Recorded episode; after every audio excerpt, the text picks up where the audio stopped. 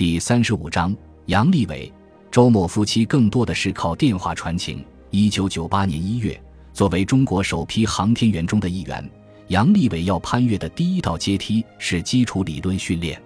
当了十多年飞行员，现在重新坐进课堂里，载人航天工程基础、航天医学基础、解剖生理学、星空识别。三十多门课程要从头学起，杨利伟本来就是个不甘落后的人，想起肩负的神圣使命，他废寝忘食，出来的两年晚上十二点前没睡过觉。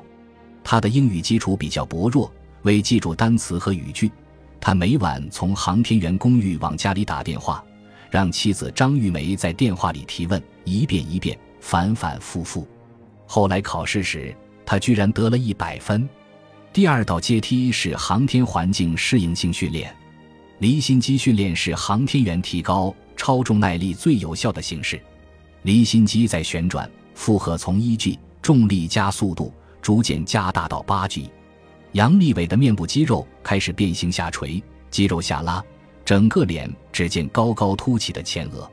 做头盆方向超重训练时，他的血液被压向下肢，头脑缺血眩晕。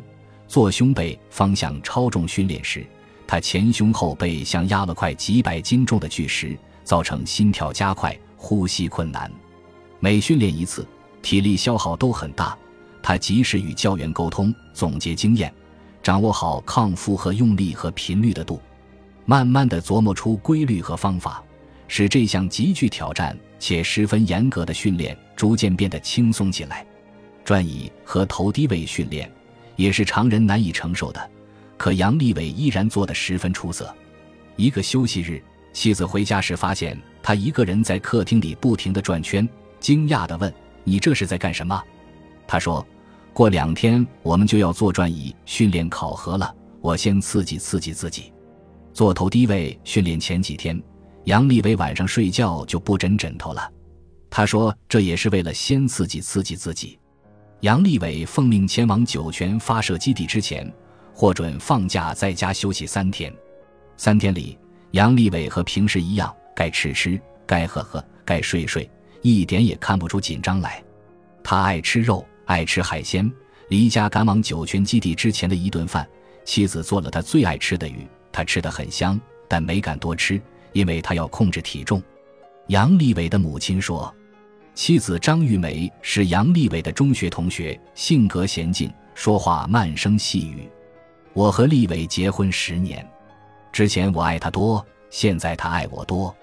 这两年我身体不太好，他经常听天气预报，只要降温了，就一遍遍打电话叮嘱我多穿点衣服。妻子平时身体不好，杨利伟当选航天员后，每逢双休日回家辅导儿子功课、操办家务这些事。都由他一手承担下来，长期的操劳使张玉梅染上了肾病。有一年，杨利伟正在进行艰苦的航天员飞行训练，张玉梅一个人在病床上忐忑不安地等待医院肾活检报告。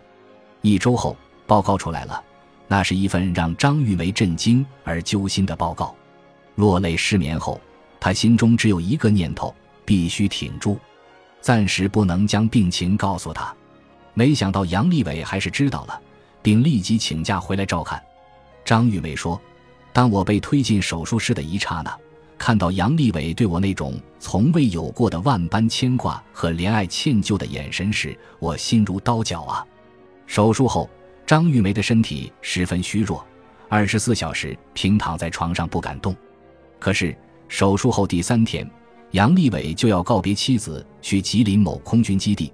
进行航天员高空飞行训练，临行前一天，他在妻子病床边的椅子上整整坐了一晚。然后，杨利伟义无反顾地回到了航天员大队。大队领导说：“你妻子病得很重，是不是推迟几天出发？”杨利伟说：“请首长放心，我一请老母亲过来帮我照顾，任何事情也不会影响我的训练。”那次高空飞行训练。杨利伟完成的干净利落，又一次取得优秀成绩。又有几人知道，杨利伟的爱人当时被确诊为慢性肾炎晚期，肾小球被破坏达百分之四十六。一边是病重的妻子，一边是紧张的训练，他承受的压力可想而知。但是，他的训练成绩一直名列前茅。张玉梅说，强化训练阶段进行了五次考试，他第一次得了九十九点五分，第二次得了九十九点七分，后面连续三次得了一百分。他抑制不住内心的激动，兴奋地对我说：“我对自己越来越充满信心。”妻子积劳成疾，杨利伟疼在心里。在为数不多的回家休假的日子里，他马不停蹄地拖地、做饭、洗衣服。二零零二年初。杨利伟的岳父确诊得了癌症，他一直没敢对患病的妻子说，瞒着妻子给岳父家打电话询问病情，寄钱给岳父看病。春节他执意要带全家回老家过年，其实他是想让妻子见见病重的父亲。等张玉梅回到家，她才明白丈夫的苦心。出院后，张玉梅每月要去医院做十天药物冲击治疗，两年间每次去医院。他都是一个人，走之前他会撑着病弱的身子，把屋子拾掇得清清爽爽。他要让杨利伟不管什么时候回来，都能看到美丽整洁的家。走进杨利伟的家，墙壁雪白，地板光亮，书房干净，三间朝阳的卧室很温馨，透着军人家庭的简朴和整洁。这是一个普通的航天员之家，统一的装修让人看不出有什么特别的。但杨利伟却在他美丽的家中过着幸福的生活。杨利伟平时不苟言笑，一副严肃的模样。熟悉他的人说，正是这份冷静，才使他最终脱颖而出，成为中国航天第一人。他和其他候选航天员同事的共同特点就是相貌端正，外形英俊。虽然杨利伟平时表情严肃，但一笑起来。两个明显的酒窝立即使他显出几分亲切。虽然一心扑在事业上，但性格开朗的杨利伟也有着丰富的业余爱好。他擅长唱歌、弹吉他、吹口琴，在部队的时候经常参加文艺演出。杨利伟也喜欢体育运动，尤其是滑冰和游泳。经常性的体育运动使杨利伟的身体非常健康。张玉梅说，训练期间。利伟一般只能周末回来，在周末我们经常在院子里散散步，很少上街。